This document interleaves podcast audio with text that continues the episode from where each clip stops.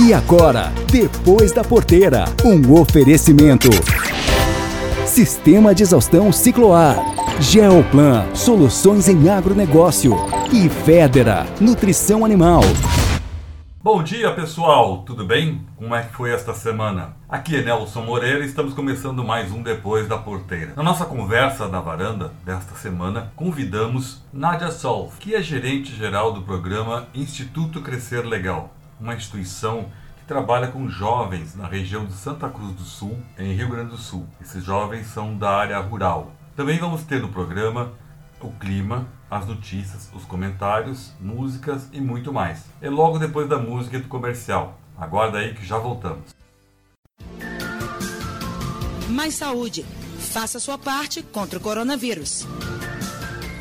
Olá, vivemos uma crise muito séria na saúde pública. Enfrentamos um inimigo invisível, o novo coronavírus. Ele causa a doença Covid-19, que vem provocando centenas de milhares de mortes em todo o mundo. Enquanto os cientistas não descobrem uma vacina para nos imunizar, a melhor proteção é reduzir a disseminação do vírus. E isso é responsabilidade de cada um de nós. Sempre que possível, fiquem em casa.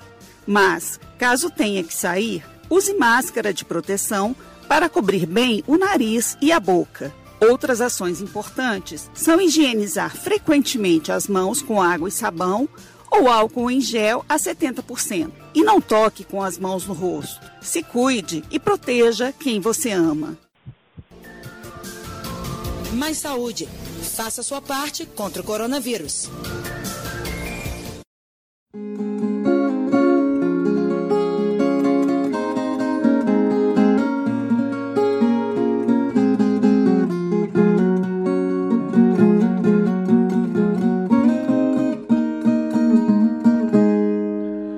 Perdido num olhar que cega. Essa paixão eu já perdi as rédeas.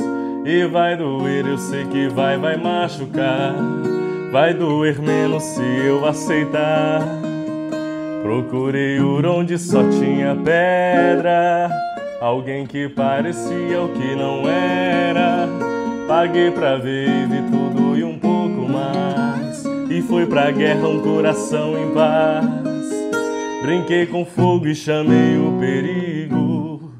Numa cilada que eu fui entrar. Se é pra chorar, eu choro. Mas choro sozinho embaixo do chuveiro. Ninguém viu e nem vai ver meu desespero. Saiba que esse gosto nunca vou te dar. Se é pra chorar, eu choro. Quem me vê na rua diz que eu sou de aço. Ninguém sonha a metade do que eu passo. É questão de tempo, sei que vai passar. Se é pra chorar, eu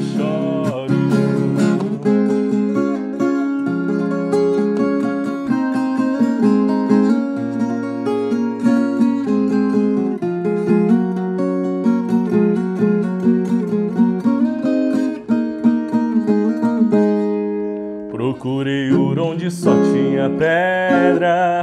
Alguém que parecia o que não era. Paguei pra ver e vi tudo e um pouco mais. E foi pra guerra um coração em paz. Brinquei com fogo e chamei o perigo. Numa cilada que eu fui entrar. Se é pra chorar, eu choro. Mas choro sozinho embaixo do chuveiro. Ninguém viu e nem vai ver meu desespero. Saiba que esse gosto nunca vou te dar. Se é pra chorar, eu choro. Quem me vê na rua diz que eu sou de aço. Ninguém sonha a metade do que eu passo. É questão de tempo, sei que vai passar. Se é pra chorar, eu choro. Mas choro sozinho embaixo do chuveiro. Ninguém viu e nem vai ver meu desespero. Saiba que esse gosto nunca vou te dar. Se é pra chorar, eu choro. Quem me vê na rua diz que eu sou de aço. Ninguém sonha a metade do que eu passo. É questão de tempo, sei que vai passar. Se é pra chorar eu choro. Se é pra chorar eu choro. Pra chorar eu choro. Conversa na varanda. Bom dia, pessoal! Hoje eu estou trazendo para a nossa varanda a Nádia Solf, que é gerente executiva de um projeto muito legal que acontece no Rio Grande do Sul, que é o Instituto Crescer Legal, e foi formatado pela indústria do fumo, da produção de fumo, na região de Santa Cruz e arredores, justamente para atuar junto aos jovens.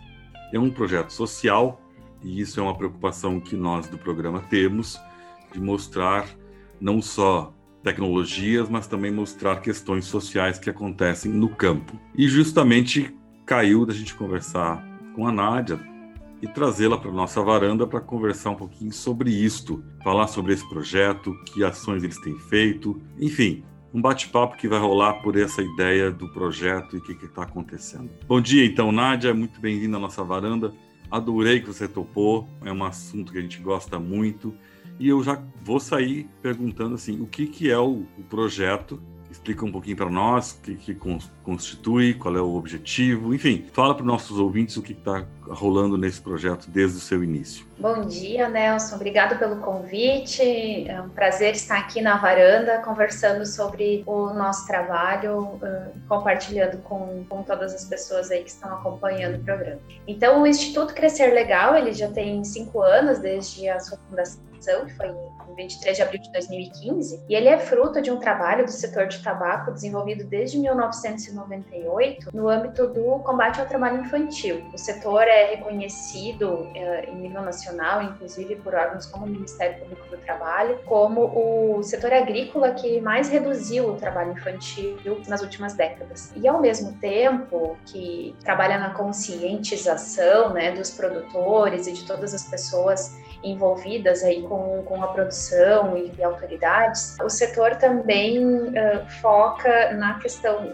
fundamental que é da escolarização né, da, das crianças e adolescentes estudarem cada vez mais e se prepararem para o momento de trabalho. E nesse trabalho aí do setor de realização de seminários, de treinamento para as equipes de campo, também das indústrias de tabaco, que têm contato direto com os produtores, uma das questões mais latentes que vinha uh, continua vindo, na verdade, a nossa presença, é que sim, os produtores e os jovens e, e, as comunidades já estão conscientes de que o trabalho infantil não é saudável, não é permitido e não deve ocorrer. Mas também há uma preocupação em relação ao que de fato, especialmente os adolescentes, podem realizar no campo, para que também se vinculem a essa atividade uh, realizada pelas suas famílias, né, que vem de geração para geração, e que estejam preparados para eventualmente realizar a sucessão rural. E essa lacuna de políticas públicas, ela é bastante importante e ela não tem sido totalmente atingida pela escola, porque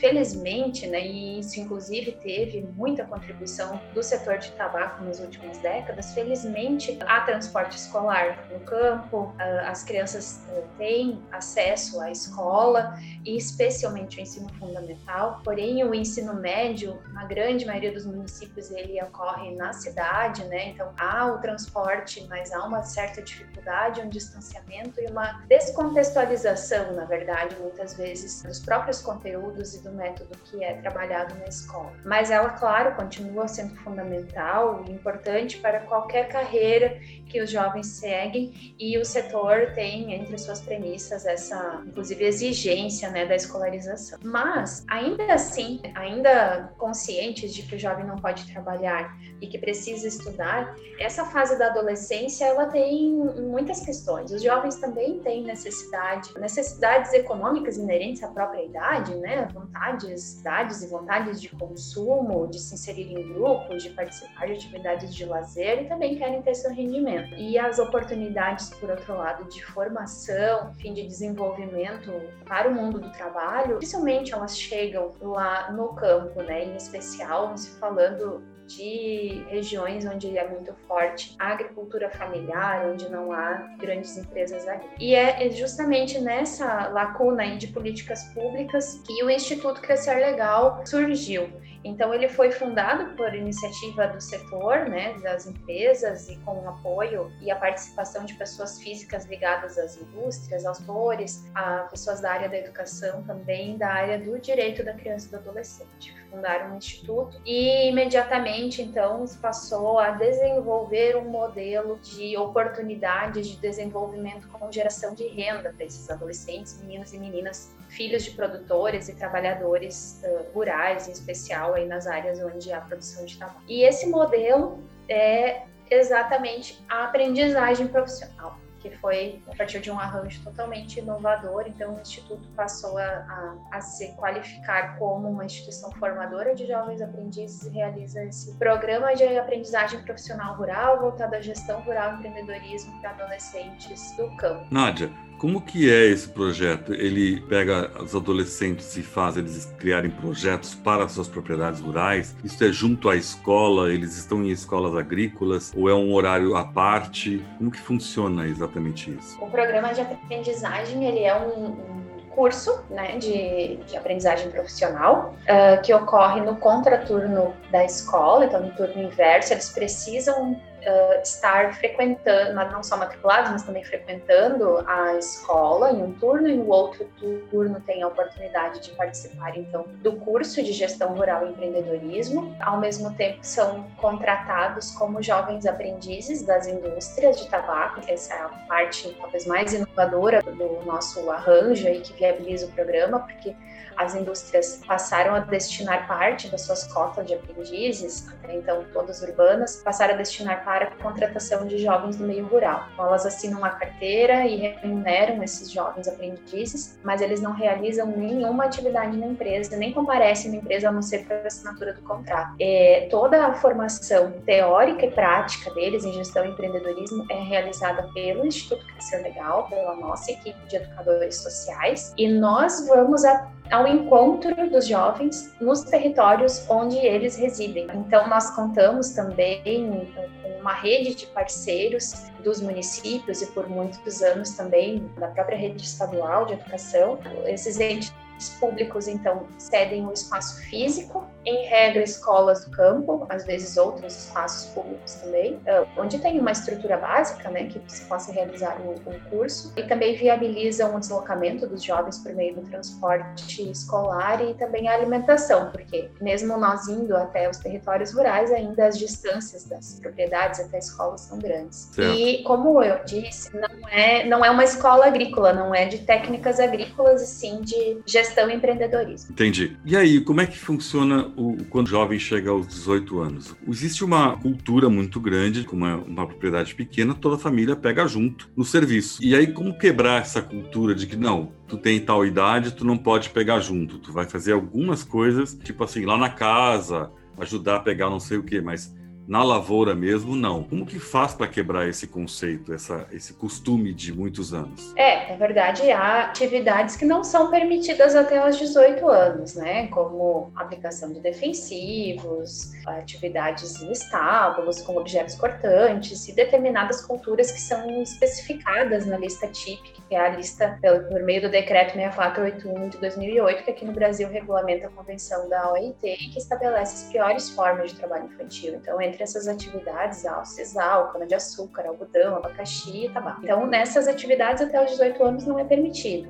Mas, claro que a convivência com a família, o acompanhamento né, das atividades, e estar integrado, estar presenciando né, e vivenciando o valor do trabalho junto à sua família, e, e, a própria colaboração nas atividades da residência, né, das rotinas da família, não são. Mas nós acreditamos que é tão rápido, é tão curto o espaço de tempo entre a adolescência e a fase adulta, então os 18 anos, que esse momento em que o sujeito está em condição peculiar de desenvolvimento, inclusive previsto né, na legislação aqui do Brasil, é uma fase que precisa ser muito bem aproveitada, jamais com ociosidade, né? Porque é, não, não, quer dizer que o jovem não pode executar algumas atividades e vai ficar ocioso. Muito pelo contrário, que ele se ocupe com atividades que promovam o seu desenvolvimento, que promovam com que ele possa refletir sobre os seus projetos de vida e se preparar para realizar eles. Né? Então, uh, no nosso programa, nós enfocamos bastante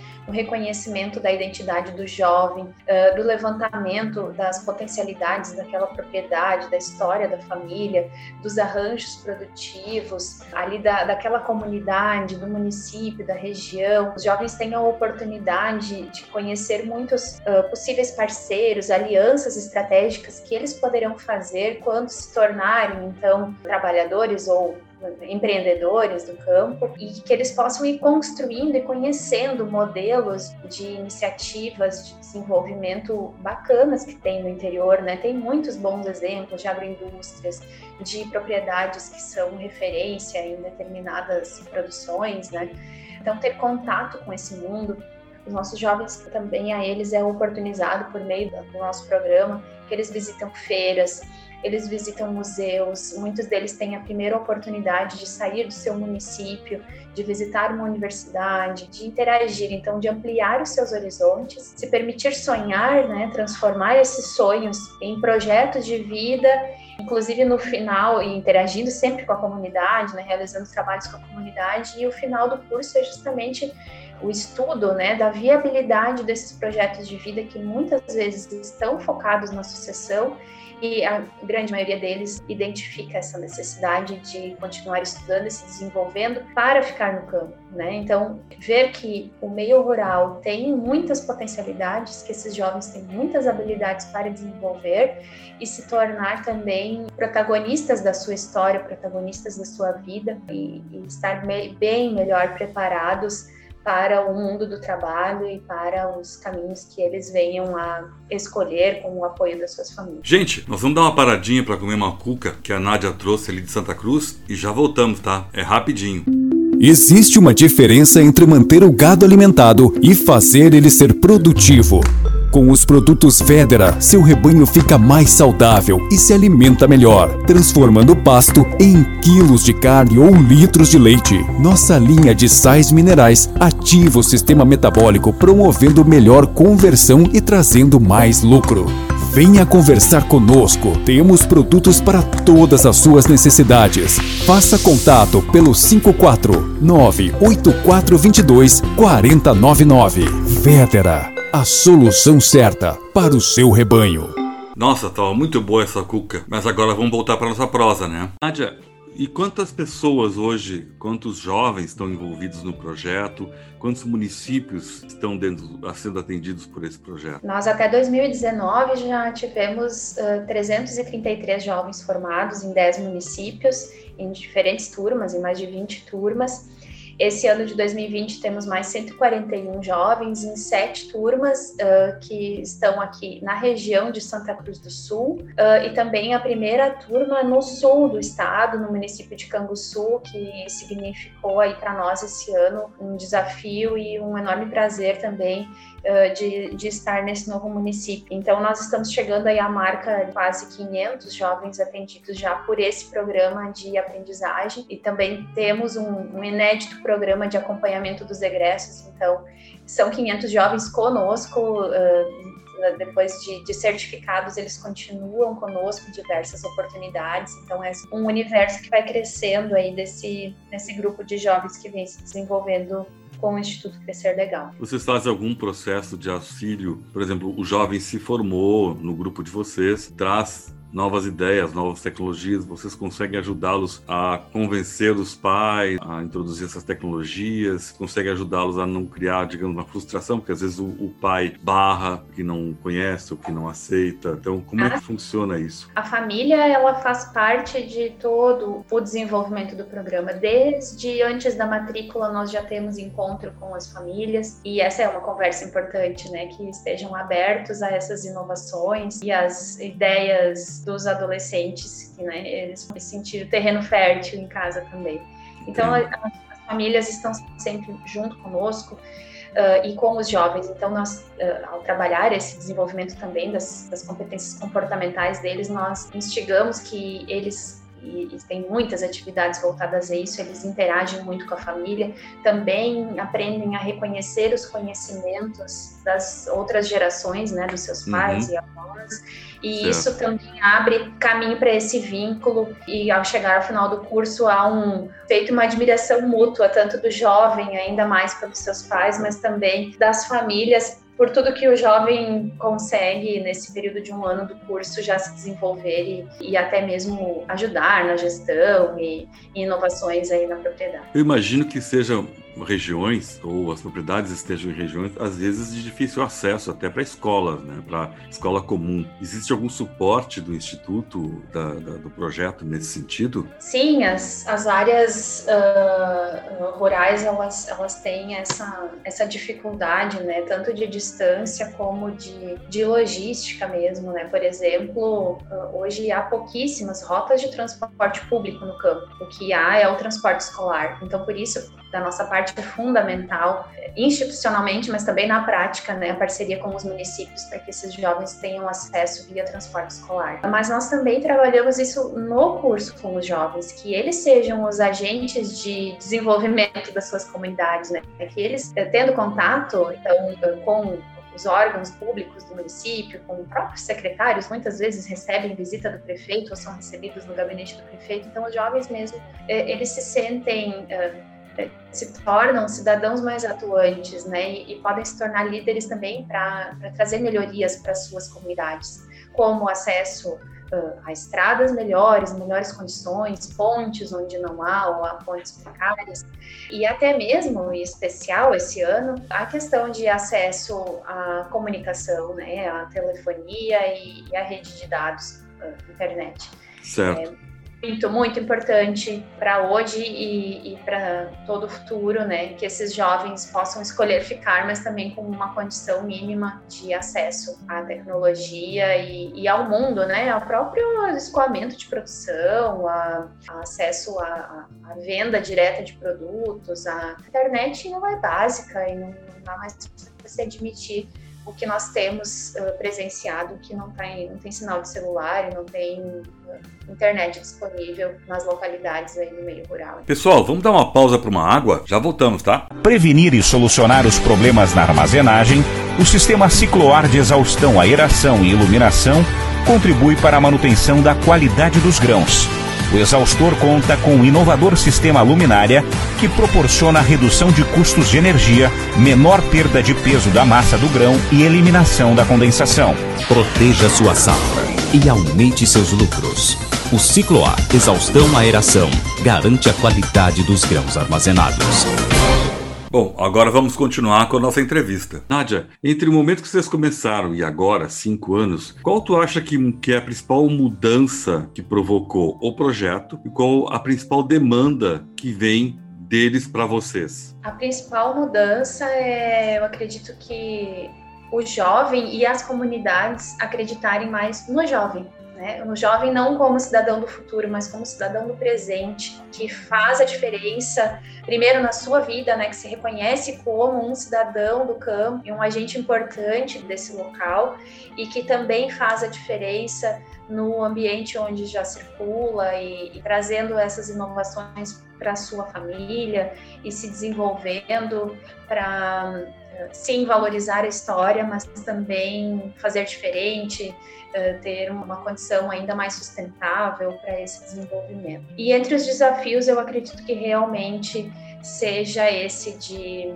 hum, nós, os jovens, todos os os nossos uh, líderes, né, governantes todos, olharem para o campo sempre, o ano inteiro, todos os anos, e não somente pensando que existe somente para o campo para o meio rural a profissão de agricultor. Não, o campo precisa de todas as profissões. Nós temos egressos, por exemplo, se formando em direito, em pedagogia e em diversas, em diversas carreiras acadêmicas e que querem sim fazer a diferença no campo. Então, esse desenvolvimento completo de tornar campo atrativo para os jovens e mais rentável e mais sustentável, ele passa sim por ver que todos podem ser empreendedores no campo, agricultores, professores, uh, líderes uh, das comunidades, prestadores de serviço. Então, levar o desenvolvimento completo para o campo, acho que é o maior desafio e nós vemos que os jovens estão cada vez melhor preparados para serem os líderes desse processo. Ah, numa conversa anterior, a gente estava falando sobre uma questão que também passa no projeto e que eu achei muito interessante, que é a questão da conscientização sobre gênero sobre a mulher, a importância da mulher, conscientização da questão da violência contra a mulher, que acontece muito, tanto na cidade quanto no campo. Relata um pouquinho para mim a experiência que vocês têm e os trabalhos que vocês fazem nesse sentido. Uhum. É, como eu disse, nós temos um acompanhamento muito próximo dos nossos egressos e temos também um outro programa bastante interessante que vem sendo realizado desde 2017 e é voltado para egressas do programa de aprendizagem. Então, para meninas que têm participado do curso de aprendizagem e continuam conosco nesse outro programa. Ele é um programa de voltado à comunicação. Então, elas têm, por um período de três meses, a oportunidade de, como bolsistas do Instituto, aprofundar, junto com a educadora social, discussões sobre temas latentes como esse, da violência contra a mulher, do papel da mulher na sociedade, da importância da mulher ter seus documentos, das mulheres que empreendem no campo, enfim, da continuidade da educação e diversos temas relacionados especificamente à, à, valorização da mulher e, e, à preservação dos seus direitos. Então, essas meninas, nós já tivemos três turmas e esse ano mais uma edição especial, elas aprofundam a discussão sobre esses temas entre elas e o programa ele é conjunto do Instituto Crescer Legal com a Universidade de Santa Cruz do Sul, com os cursos de comunicação. Então, em conjunto com a, com a Unisc, elas aprendem a elaborar roteiros de programas de rádio e elaboram desde o roteiro, a, a, a execução das entrevistas, participam da edição junto à universidade, gravam, né, e participam da edição e têm produzido excelentes conteúdos que são veiculados uh, sobre esses temas, então tão sensíveis e importantes, são veiculados por parceiros do Instituto, como a Associação dos Fumicultores do Brasil, a FUBRA, e diversos sindicatos rurais e dos trabalhadores rurais, nossos parceiros, que veiculam esses boletins das meninas, produzidos por elas, né, por meio do programa Nós por Elas, a Voz Feminina do Campo. É, então, são veiculados no, na programação dos nossos parceiros em rádio, também estão disponíveis no site do Instituto. E, e, assim, além das meninas refletirem sobre os temas, elas conseguem multiplicar esses conhecimentos, esses dados e essas mensagens com as mulheres, os homens, com todas as pessoas do campo que, que ouvem muito rádio e que acessam também esse, esse conteúdo. Uh, então, é um programa que tem dado bons resultados, as meninas têm inserido entrevistas de diversas lideranças em cada tema então, eh, é também uma preocupação nossa, primeiro, né, de, de ter um olhar especial para essas meninas, porque os problemas sociais existem no campo e na cidade, são muitas vezes mais intensos no campo, mas certamente eles são mais intensos para as mulheres sempre.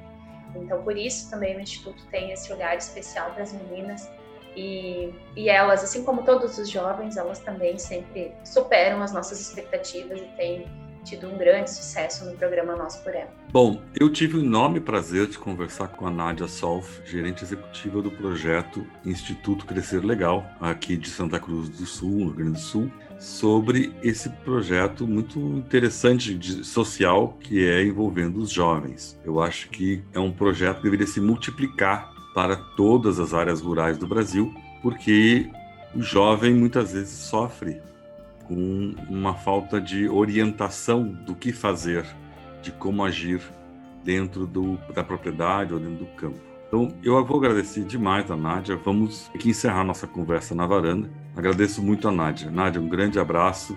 Realmente foi uma conversa muito legal. Muito obrigada, Nelson. Sim, a gente quer muito que a iniciativa seja multiplicada, inclusive espera realmente que muitas iniciativas semelhantes possam possam existir para atender os, os jovens do campo. Agradeço muito a oportunidade e desejo sucesso a todos.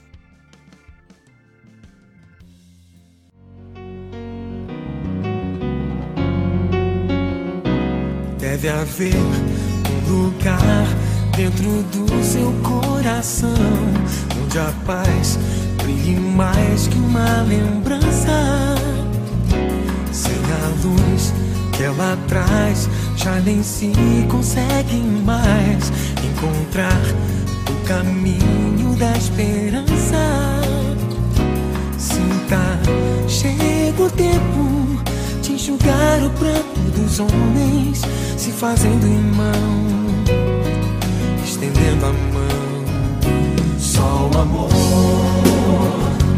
mundo que já se fez, e a força da paz junta todos outra vez. Venha, já é hora de acender a chama da vida e fazer a terra inteira feliz. Se você for capaz de soltar a sua voz pelo mar como prece de criança, deve então começar. Outros vão te acompanhar e cantar com harmonia e esperança. Deixe que esse canto lave o pranto do mundo para trazer perdão e dividir o pão. Só o amor, que já se fez e a força da paz junta todos outra vez. Venha, já é hora de acender a chama da vida e fazer a terra inteira feliz. Quanta dor e sofrimento em volta a gente ainda tem Pra manter a fé e o sonho dos que ainda vêm A lição pro futuro Vem da alma e do coração. É buscar a paz, não olhar pra trás. Com amor Se você começar Outros vão te acompanhar e cantar com harmonia e esperança. Deixe que esse canto lave o pranto do mundo para trazer perdão e dividir o pão. Só o amor, mundo que já se fez e a força da paz junta todos outra vez.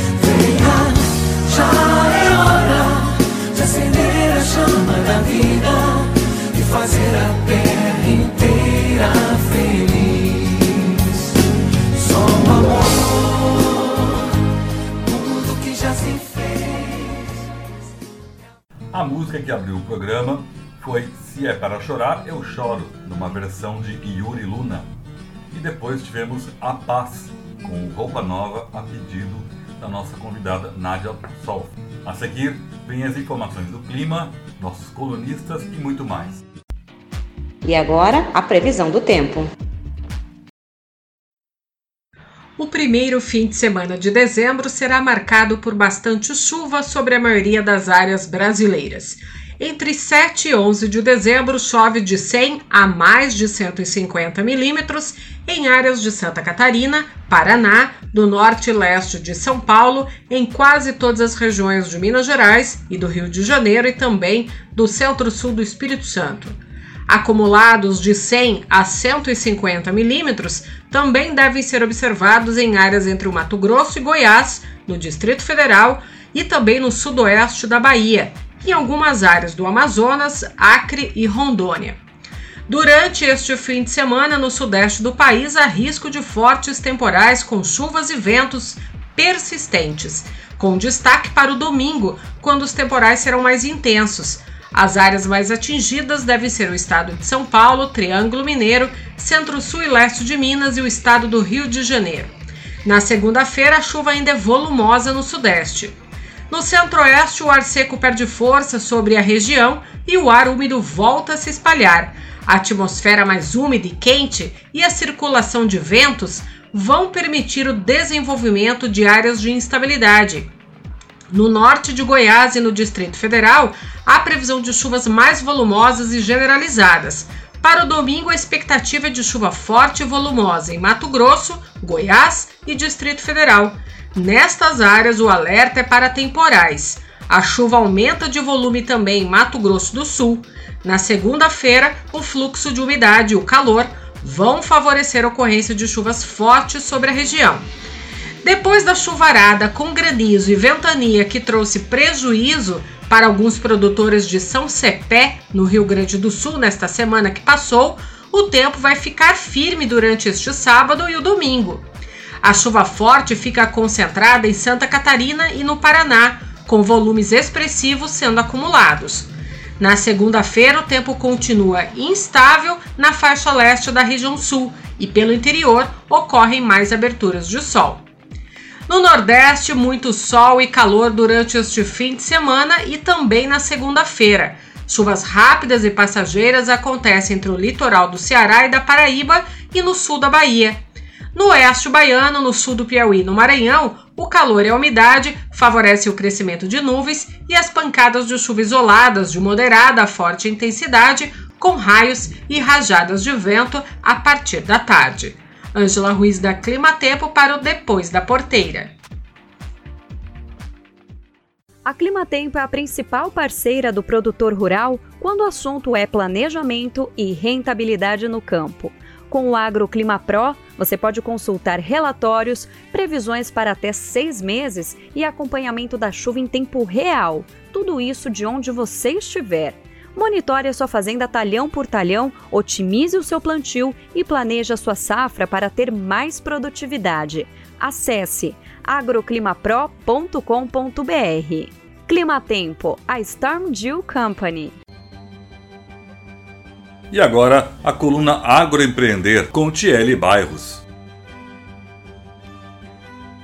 Olá, eu sou Tiele Bairros e este é o Agroempreender, uma coluna semanal que fala de empreendedorismo no meio rural, mostrando quem está empreendendo e como. A maioria dos brasileiros gosta de uma boa bebida, cerveja, vinho, aquela aguardente tão tradicional do nosso país. O empreendedor André Scampini é um destes apreciadores e buscou conhecimento para melhor apreciar e até fabricar bebidas. Em um dado momento, uniu útil ao agradável. Teve a ideia de destilar o cacau para criar uma aguardente. A família da esposa é de Linhares, no Espírito Santo, região grande produtora do fruto. E a família da minha esposa, juntamente com outros produtores de cacau de Linhares, estava buscando uma maneira de aproveitar melhor o fruto do cacau. O cacau ele é cultivado objetivando-se a extração da amêndoa, que é utilizada para a fabricação do chocolate, a principal matéria-prima do chocolate. Mas o restante do fruto não era muito bem aproveitado.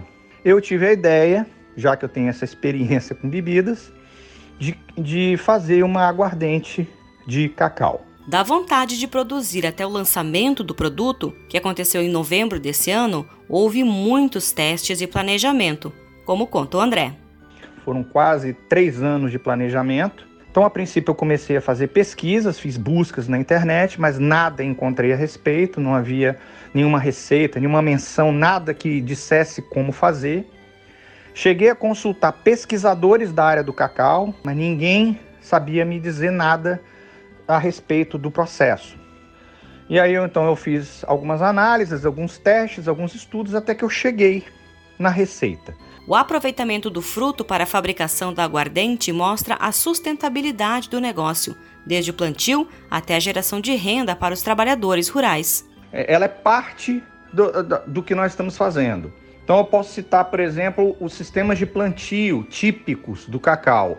Como a bebida está aproveitando matéria-prima que antes era descartada, isso está dando ao produtor do cacau uma oportunidade de ter uma renda extra, uma renda a mais e também o trabalhador do campo, ou a família dele, pode extrair essa matéria-prima e vender para a gente, para a gente produzir a bebida. O André é da área de TI, Tecnologia da Informação, e sempre foi uma pessoa inovadora que gosta de tentar coisas novas. E essa experiência em grandes companhias trouxe ensinamentos para aplicar no negócio. Então a importância de você se cercar de uma equipe realmente engajada no, no teu projeto, que acredita na tua ideia.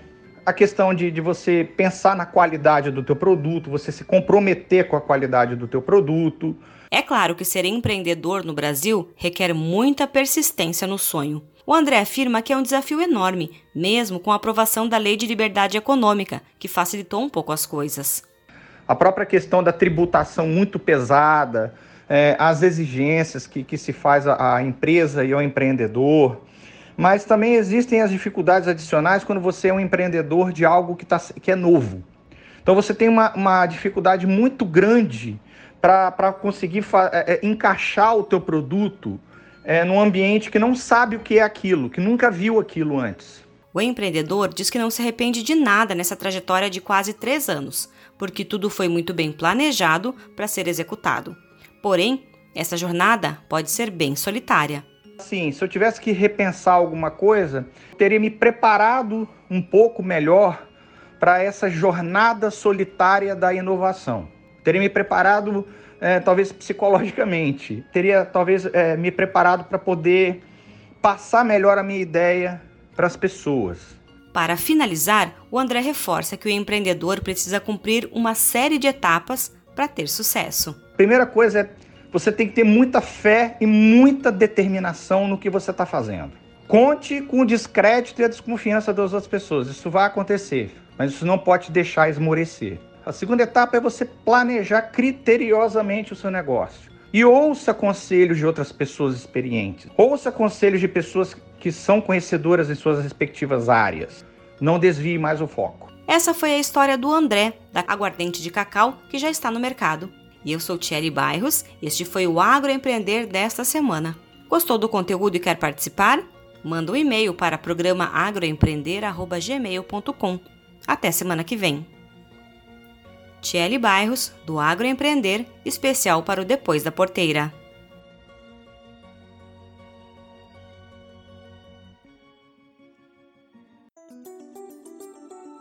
Soja, milho, boi gordo, preço do leite. Vem aí as informações do mercado agropecuário.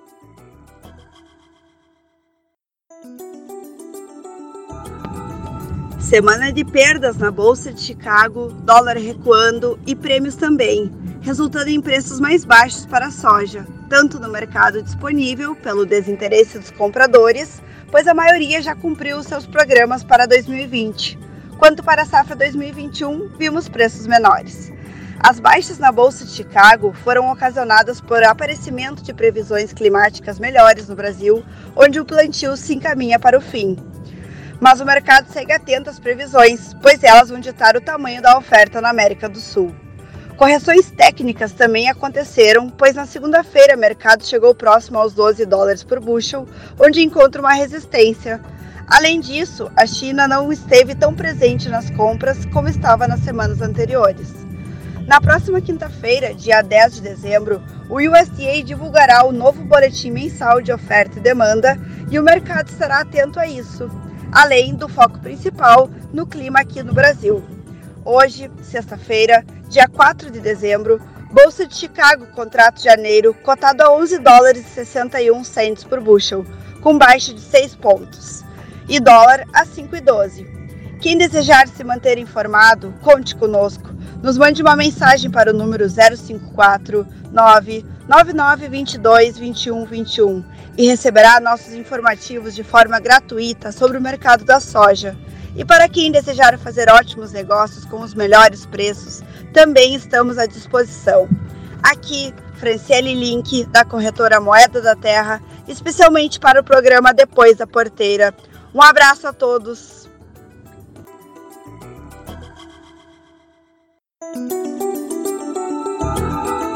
A cotação da arroba do boi gordo termina a semana com alta de 0,38% no preço e o produto é negociado a R$ 275,35 em São Paulo. Em Goiânia, o produto é vendido à vista a 259 reais. Já em Barretos e Araçatuba, em São Paulo, a arroba é comercializada a 266 reais. O preço do quilo do frango congelado não sofreu variação e o produto é vendido a R$ 6,24. O preço do frango resfriado também não teve variação e a mercadoria é comercializada a R$ 6,36. No mercado financeiro, o preço da carcaça suína especial se manteve estável e o produto é negociado a R$ 12,51. Em Minas Gerais, o suíno vivo é vendido a R$ 7,52. No Paraná, o produto é comercializado à vista a R$ 7,34. Os valores são do Canal Rural e Cepeia. Reportagem Jalila Árabe.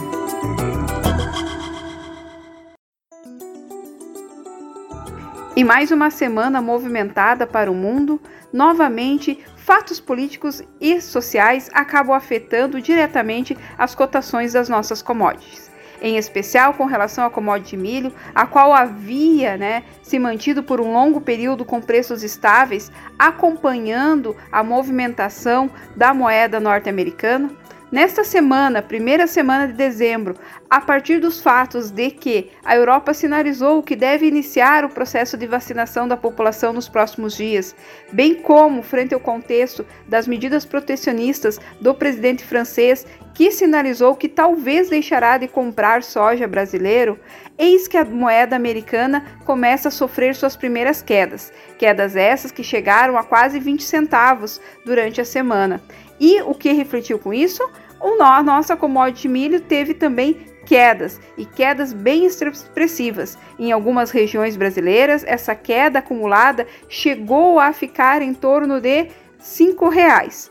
Outro fato que vem puxando a nossa commodity milho para baixo é a questão do início da colheita da terceira safrinha feita na região autodenominada de Cealbe, que fica ali na região do Sergipe, Alagoas e da Bahia, que é uma região onde se concentra ainda chuvas pontuais e mesmo com problemas de fertilidade no solo, conseguem produzir a terceira safra de milho e com uma média bem expressiva, de em torno de 200 sacas por hectare sequeiro. Logo, também com esse cenário de maior oferta de produto no mercado, observa-se que este respondeu também puxando o preço da commodity para baixo. Bem como, nas últimas duas semanas, poucas movimentações de compras foram observadas junto ao mercado, bem como os Estados Unidos, que poderia estar comprando um pouco do nosso milho brasileiro, sinalizou que está com seu estoque de etanol no nível ideal. Logo, não pretende fazer compras da commodity de milho do Brasil nos próximos dias. Por hoje era só. Ana Paula Lima Ferreira, diretora da AMC Consultoria, direta para o programa Depois da Porteira. Thank you.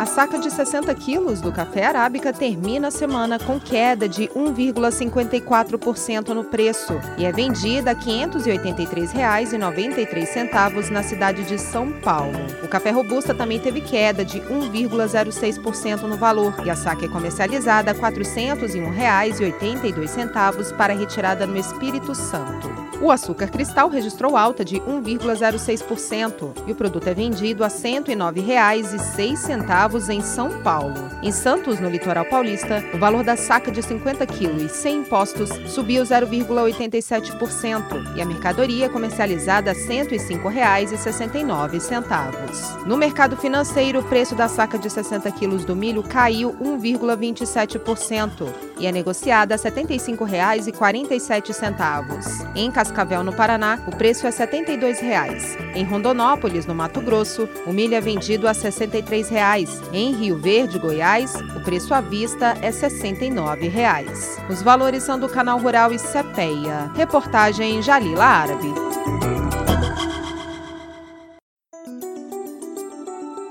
Estamos chegando aí no final do ano de 2020, no entanto, o cenário para os produtores de trigo não é o mais positivo.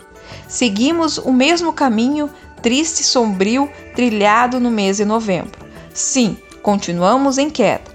As quedas vivenciadas essa semana não foram tão significativas, acumulando durante a semana em torno de 4 a 6 reais de queda por saca comercializada a balcão. No entanto, precisamos fazer uma leitura do cenário muito pertinente. No início do mês de novembro, era possível comercializar a saca de trigo com uma média variando de região do aqui do país e de cerealista que iria entre 80 reais a 87 reais.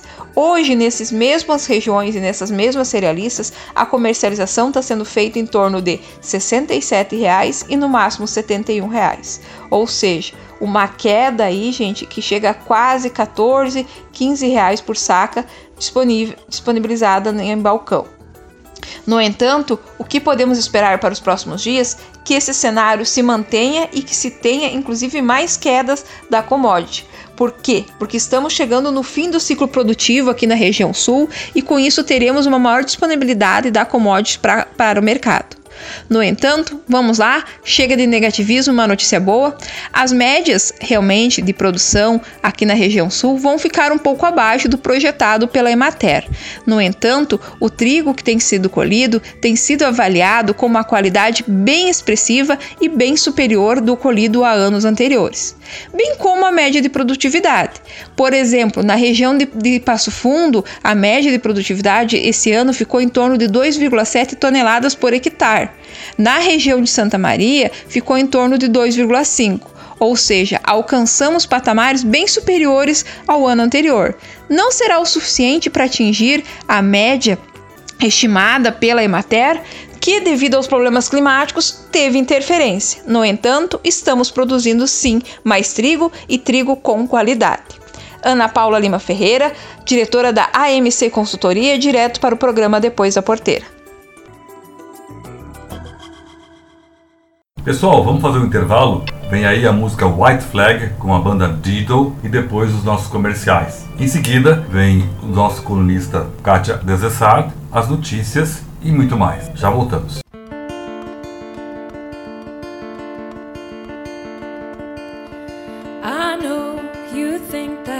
I shouldn't still love you or tell you that. But if I didn't say it, well, I'd still have felt it. Where's the sense in that?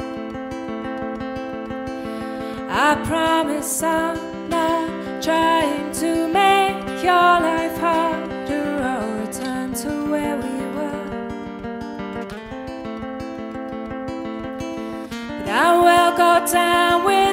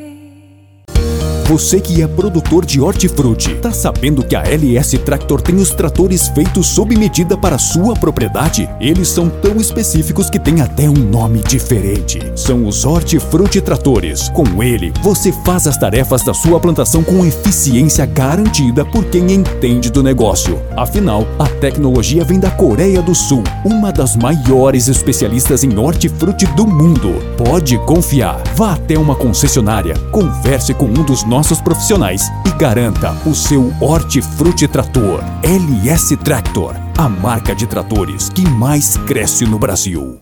E vamos ao giro de notícias. O Ministério da Agricultura, Pecuária e Abastecimento prorrogou o prazo da segunda etapa da campanha de vacinação contra a febre aftosa. Doze estados e o Distrito Federal foram contemplados com adiamento. Os novos prazos variam entre 4 e 31 de dezembro. De acordo com a pasta, nesta etapa da vacinação vão ser vacinados bovinos e bubalinos, categoria que inclui várias espécies de búfalos com até 2 anos de idade. Os pecuaristas devem comprar vacinas em revendas autorizadas e mantê-las entre 2 e 8 graus, desde a aquisição até o momento da utilização, incluindo o transporte e aplicação do produto na fazenda. Além da imunização, o produtor rural deve fazer a comprovação junto ao órgão de defesa sanitária animal do seu estado ou do DF. Para mais informações, acesse www.gov.br barra agricultura. Reportagem Paulo Oliveira. A economia circular é uma nova forma de pensar o nosso futuro e como nos relacionamos com o planeta, dissociando o crescimento econômico e o bem-estar humano do consumo crescente de novos recursos. Para isso, os resíduos se tornam novos produtos que podem ser reutilizados, atualizados ou reinseridos em novos ciclos com a mesma qualidade ou superior, ao invés de serem jogados fora. Este é o conceito que será a base do segundo seminário Economia Circular e Sustentabilidade na Cadeia Produtiva, que acontece dia 10 de dezembro, das 9 às 17h15, na plataforma digital online da Fundação Vanzolini. As questões serão debatidas por engenheiros, especialistas, acadêmicos, especializados no tema, que também devem reunir líderes do setor público e da iniciativa privada. Para a Agropress, Nelson Moreira. O projeto piloto de subvenção ao prêmio do Seguro Rural em 2020 resultou na contratação de 10 mil apólices, o que representou uma área segurada de aproximadamente 282 mil hectares e um valor segurado de 937 milhões de reais. O projeto é voltado para operações enquadradas no Programa Nacional de Fortalecimento da Agricultura Familiar, o PRONAF, para as culturas de milho primeira safra, soja, banana, maçã e uva, no âmbito do Programa de Seguro Rural. A iniciativa, que teve como objetivo fomentar a contratação de seguro rural para o público do PRONAF, contou com a participação de oito seguradoras, que comercializaram apólices em 11 estados do país. Os resultados preliminares foram divulgados na terça-feira pelo MAPA. Ficamos contentes com os resultados alcançados. O número de interessados foi bastante significativo. Isso demonstra que as contratações do seguro rural têm potencial para crescer junto a este perfil do produtor, disse o diretor do Departamento de Gestão de Riscos do MAPA, Pedro Leola. Ele complementou dizendo que o projeto piloto teve 40 milhões de reais disponibilizados para milho primeira safra e soja e 10 milhões para banana, maçã e uva. O percentual de subvenção ao prêmio diferenciado foi de 56% para milho e soja 55%, mais 60% para as demais culturas. Para a Agropress, Nelson Moreira.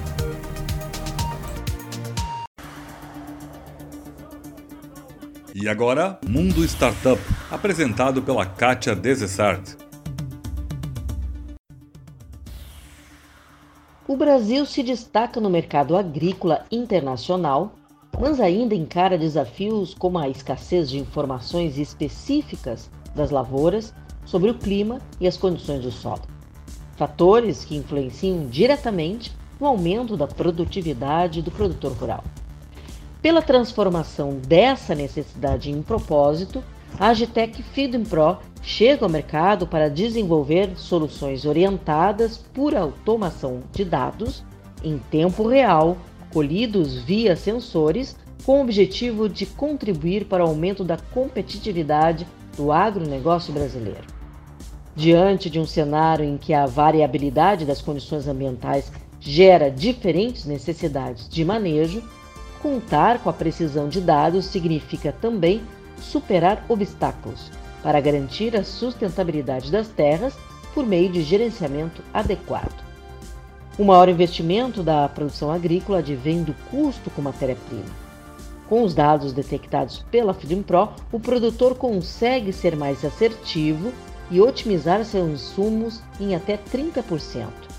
Além disso, ao entender onde e quando é necessária a utilização de controles químicos, é possível evitar a degradação do solo ou a resistência de pragas e doenças, comenta Ricardo Sodré, CEO e fundador da Pro.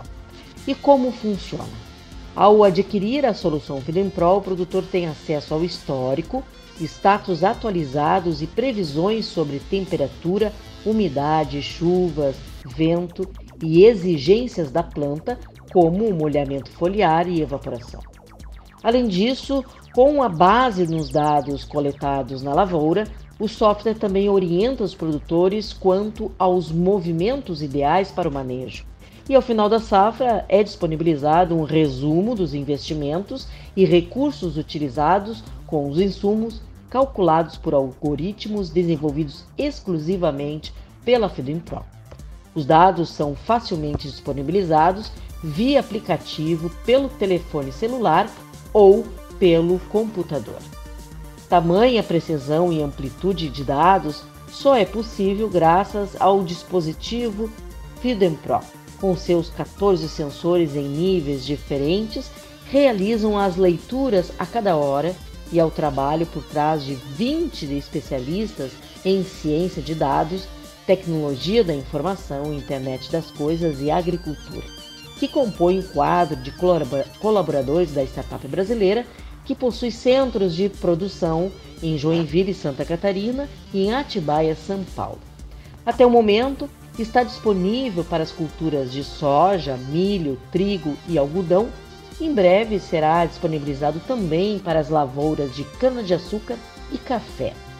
A presença de tecnologias no campo representa uma perspectiva positiva para ampliação da base de informações endoclimáticas que possibilitam, entre outras coisas, que o Brasil continue sendo uma referência global em agricultura e que atinja cifras cada vez maiores dos indicadores econômicos. Contribuir para melhorar a análise e a previsão climática de zonas rurais é o propósito das, da Silvio Pro. A empresa está com um processo de construção de redes de sensores conectados entre si, distribuídos nas principais regiões agrícolas. A implementação inicialmente está sendo no estado do Paraná, com a distribuição de mais de 630 sensores FIDEM Pro em áreas estratégicas das zonas rurais do estado, um dos maiores produtores agrícolas mundiais. Fundada em 2018, a FIDEM Pro, até o momento, já recebeu mais de 10 milhões de 25 investidores para o desenvolvimento de sensores com tecnologia brasileira com exportação ativa para países como Argentina, Paraguai, Estados Unidos e Canadá, a FEDEMPRO tem como meta democratizar o acesso a dados confiáveis do campo pela expansão dos sensores de coleta meteorológica que existem em pequena quantidade hoje no Brasil. Kátia Desessar e esse é o Mundo Startup, especial para o programa Depois da Porteira. Até a próxima semana. Até lá! Depois do intervalo, Alessandra Mello traz as informações do mercado financeiro. Marcelo Lara comenta sobre o mercado de milho. E Tejon fala por que o agronegócio está precisando de um xerife. Já voltamos, hein?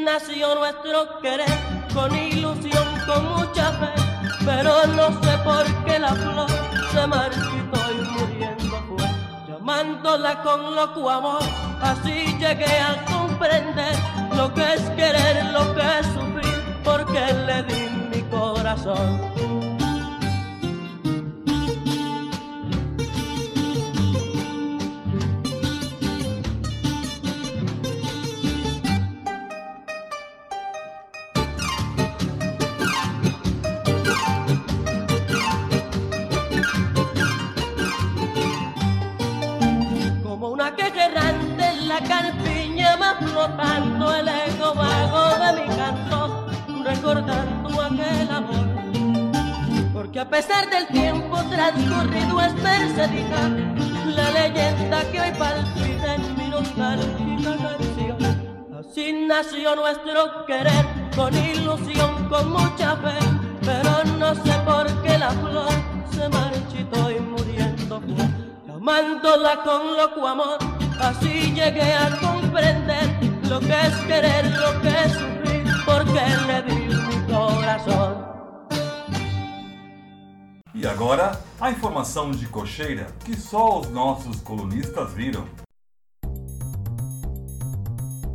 Olá, amigos do Depois da Porteira. A semana foi bastante positiva no mercado financeiro. A nossa bolsa está subindo bastante e o dólar apresenta queda em relação ao real, um movimento bem diferente do que a gente viu na maior parte do ano de 2020. Vamos lá, vamos fazer um balanço da semana, como de costume. O Ibovespa, que é o principal índice da nossa bolsa, teve na semana uma alta acumulada de 2,87%. Ele fechou acima de 113 mil pontos. Já se fala que está aí no nível da época pré-carnaval, do início do ano, antes da pandemia. Então, é um resultado bastante interessante aí no mercado de ações. Mas vamos ao dólar, que é o que mais afeta a vida de você, produtor rural, né? O dólar na semana, na sexta-feira caiu 0,3%, fechou a 5,12 e na semana teve uma desvalorização de 3,77% em relação ao real. É uma conjunção de fatores, são três os principais fatores. Um deles tem a ver com a economia norte-americana, com uma definição agora em relação à transição para que assuma Joe Biden, é, a expectativa é de que seja aprovado logo um pacote de estímulo à economia norte-americana. O outro fator, e eu diria que até o mais importante, diz respeito ao avanço das vacinas contra o coronavírus. Além dos resultados dos testes estarem apontando números positivos, a notícia ao longo da última semana de que alguns países já começam a vacinar é, entusiasmou bastante o mercado financeiro e acabou fortalecendo esse otimismo no mercado internacional. O terceiro fator é aquele aqui interno, né, da, do Brasil. O que acontece? Havia uma grande preocupação com o aumento de gastos por parte do governo, mas o presidente Jair Bolsonaro descartou a possibilidade de ter, de renovar o auxílio emergencial no início do ano que vem. Isso foi bem visto pelo mercado, que agora acredita que, pelo menos a curto prazo, não há risco aí de estourar o teto de gastos. E por isso não há fatores internos que possam aí contrariar esse otimismo que está acontecendo no mercado internacional. Será que o dólar continua caindo? Você que está aí decidindo, comprando uh, insumos ainda, dependendo né, da cultura que você trabalha, olha, muitas consultorias uh, têm reforçado a tendência assim de queda. Se a lei de diretrizes orçamentárias for aprovada ainda este ano, se as reformas avançarem é, no Congresso, se esse, esse cenário que está estabelecido hoje se mantiver, a tendência sim é de queda. Algumas empresas, alguns bancos che chegam a falar para o início do ano que vem até em 4,25 mas a gente sabe que é bem temerário fazer essas previsões aí para o câmbio, né? Então, assim, algumas estão falando na faixa dos cinco reais. O fato é que a maior parte das consultorias prevê um dólar mais baixo no início do ano de 2021, mas acredita que no segundo semestre de 2021 a gente vai voltar a ter a preocupação com a questão fiscal no Brasil e aí sim o dólar pode voltar ao patamar de 5,30. Vamos ver o que acontece. Temos também um destaque da semana que foi o PIB, né, do terceiro trimestre, o PIB, que é o produto interno bruto, a soma de todas as riquezas que o país produz. Cresceu 7,7% em relação ao trimestre anterior, mas ainda apresentou queda em relação ao mesmo trimestre do ano passado. O resultado mostra mais uma vez a agropecuária com um desempenho no acumulado do ano no positivo em mais de 2%, enquanto o PIB em geral da economia brasileira como um todo está ainda acumulando queda. Tá certo, meus amigos? Eram essas informações de São Paulo, Alessandra Mello, para o Depois da Porteira. Olá, vamos falar do nosso cereal rei. Admiro o milho que serve para tudo, mas que fica numa encruzilhada sempre entre agradar os produtores que encaram a safra buscando os melhores resultados e enxergam na exportação uma porta de diversificação das vendas e agradar quem produz proteína animal. Ô, oh, missão difícil! Imagina o produtor sol a sol tendo que encarar as intempéries climáticas, tempo eh, e todo o investimento que faz para começar uma produção de milho. Entre querer maximizar os lucros e atender um elo da cadeia da carne é a pura e simples concorrência do mercado. Mas os agentes ainda não conseguiram fechar esta conta para que todos possam sair ganhando. Parece que alguém sempre sai no prejuízo. Planejar, planejar e planejar. Mas seguimos vendo Santa Catarina, por exemplo, com déficit sempre com cerca de 4 milhões de toneladas de milho. É o maior importador de milho do país. A possível falta de milho em 2020 para atividades do setor do agronegócio preocupa sim.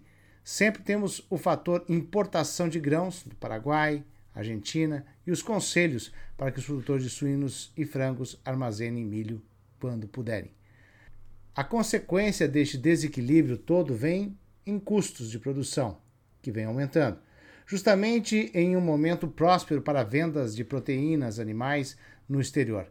Conversei com o presidente do Conselho Diretivo da BPA, Associação Brasileira de Proteína Animal, Francisco Turra, sobre este cenário: milho, pecuária, este cenário bem conhecido, que não é novidade, mas se repete. Ele considerou sim que o problema é sério, mas não seria ausência de milho. Segundo ele, o Ministério da Agricultura e a Conab garantem que temos estoque de passagem, que seria um superávit de 10 milhões de toneladas. Hoje, o produtor capitalizado, as trading, não estão entregando. Elas estão imaginando que o preço tem que chegar a 80, 90, 100. Turra classificou como ambição, que aí é demais, mesmo dentro das regras do jogo. É natural, dentro de um quadro destes, reduzir a produção, é real. Tem gente capitalizada que comprou milho no mercado futuro para toda a temporada, as grandes principalmente. Tem gente que vai ficar com o mico na mão porque logo em dezembro, no final, vamos colher safra de milho. São apostas de turra, dentro da experiência de outros anos similares. O tempo no Rio Grande do Sul, Santa Catarina, Paraná, o tempo conspirou, mas está voltando a normalizar. Ele reforça que não é bem assim estes desastres. Vamos ter safra sim, e não vale a pena especular. Está tentando fazer essa questão de amenizar, tentar acalmar o mercado. É natural reduzir a produção, principalmente de matrizes. Não vale a pena dar milho para uma galinha velha. Claro, vai ter um reflexo na redução da produção e pode sobrar produto e logo chega a safra. É, está entrando soja, milho no Brasil. Pode chegar a um milhão de toneladas de milho comprado do Paraguai, excedentes de lá. O dólar está em movimento. Com otimismo é assim. Mas o milho é um insumo que precisa urgente de planejamento. Ele já passou da hora. Eu já ouço isso há décadas. Por todos os elos da cadeia produtiva e encarar o milho como custo de produção de uma forma mais estratégica. entendendo o quanto vai precisar, de onde virá, a que preço e não ficar neste drama onde os fatores que influenciam vão de exportação, das intempéries climáticas, do dólar, a conta não fecha e o remendo sempre traz aumentos de custo e desestrutura a produção, principalmente de suínos e aves. Não vai ser a primeira nem a última encruzilhada na virada do ano em relação às incertezas do nosso cereal rei, que está na mesa de quem está comprando milho para a produção animal e está na mesa de quem está vendendo, que é o produtor rural. Então fica entre o cara que quer pagar o menor preço possível e o que quer maximizar o preço do milho, buscando a lucratividade. Então esse é o cenário em relação ao milho. Nenhuma novidade, mas estamos vivendo novamente este drama. De Brasília, Marcelo Lara. Olá, amigos. O agronegócio dentro da lei procura um xerife para punir os fora da lei. Uma campanha pela pecuária legal, agricultura saudável dentro da lei. Pedro de Camargo Neto, líder do agronegócio, me disse: o ilegal é ilegal. Para que nossos ouvintes, principalmente da cidade, acompanhem, o que as lideranças estão dizendo é: temos leis severas, elas não são aplicadas. Consequentemente, colhemos péssima imagem mundial por não aplicarmos as leis brasileiras contra os fora da lei. Desmatamento, queimadas, garimpos sem regra, madeira sem lei, grilhagem, validar o CAR, cadastro ambiental rural, regularização fundiária, lei sim, é hora da lei. Não é mais lei, hora a lei sem H, é com H, é hora da lei. Ouviremos os principais líderes do agro brasileiro. Começamos com o presidente da ProSoja Brasil, Bartolomeu Braz. Ele me disse: abre aspas, precisamos de atitudes concretas, regularização fundiária, acabar com a corrupção e cumprir leis brasileiras. Fecha aspas, Bartolomeu Braz Pereira, presidente da ProSoja Brasil, o maior setor exportador nacional hoje. A hora do agronegócio exige a hora da lei. O ilegal é ilegal. O legal é legal e ponto final. Jamais consertaremos a imagem do agro e do Brasil no mundo sem cumprir a própria lei brasileira e comunicarmos para toda a sociedade. Quem será o xerife? Sem dúvida alguma, a sociedade civil organizada, você, eu, líderes, produtores, consumidores, todos nós. O Brasil legal é muito mais legal. Xerifes, compareçam. José Luiz Tejon.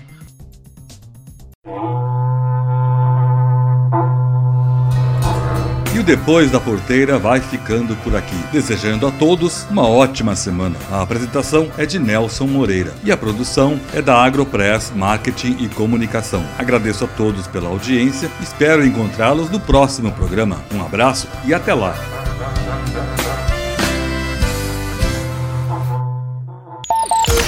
Este foi o Depois da Porteira, o agronegócio em destaque. Um oferecimento. Sistema de exaustão Cicloar, Geoplan, soluções em agronegócio. E Vedera, nutrição animal.